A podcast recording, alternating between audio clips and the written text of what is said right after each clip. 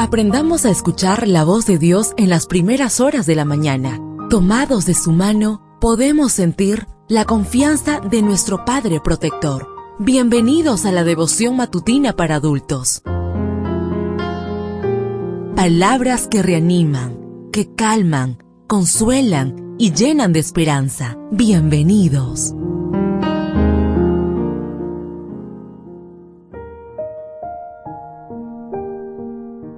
Apreciado amigo, apreciada amiga, qué bendición poder saludarte hoy 4 de abril. Recuerda, soy tu amigo Roberto Navarro y traigo para ti el devocional para esta mañana que lleva por título Con regocijo segarán. La lectura bíblica la encontramos en el libro de Salmos 126.5. Los que sembraron con lágrimas, con regocijo segarán. El Salmo 56 es la oración de una persona que ha sido acusada falsamente por sus enemigos y fue escrita con la expresa intención de que se leyera en una asamblea pública. En el versículo 6 afirma que sus detractores se reúnen, se esconden, miran atentamente mis pasos como quienes acechan mi alma. El salmo inicia con un sobrescrito que menciona a una paloma silenciosa en un paraje muy distante. Así se sentía David, cual ave errante lejos de su nido, es un hombre errante lejos de su hogar, dice Proverbios 27.8, y eso era él, un hombre cansado de huir. Es en esa circunstancia que hace esta maravillosa declaración, mis huidas tú has contado, pon mis lágrimas en tu redoma, ¿no están ellas en tu libro?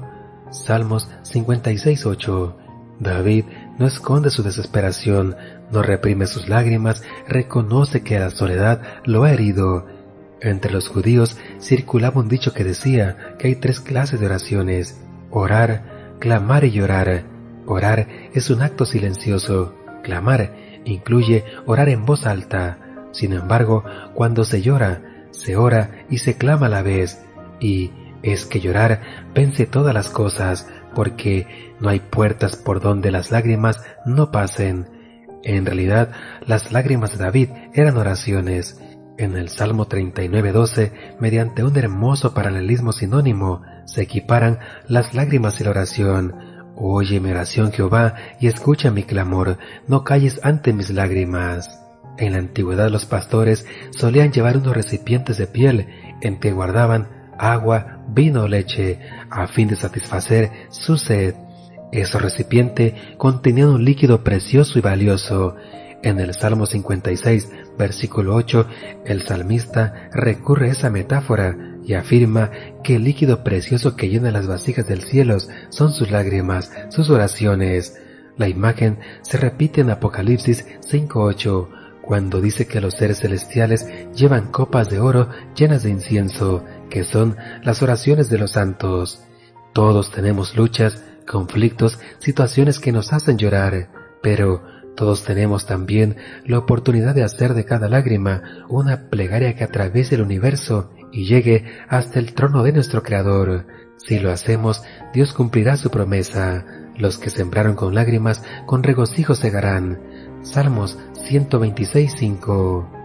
Deseo que el Señor derrame abundantes bendiciones en tu vida y recuerda, mañana tenemos una cita en este mismo lugar, en la matutina para adultos.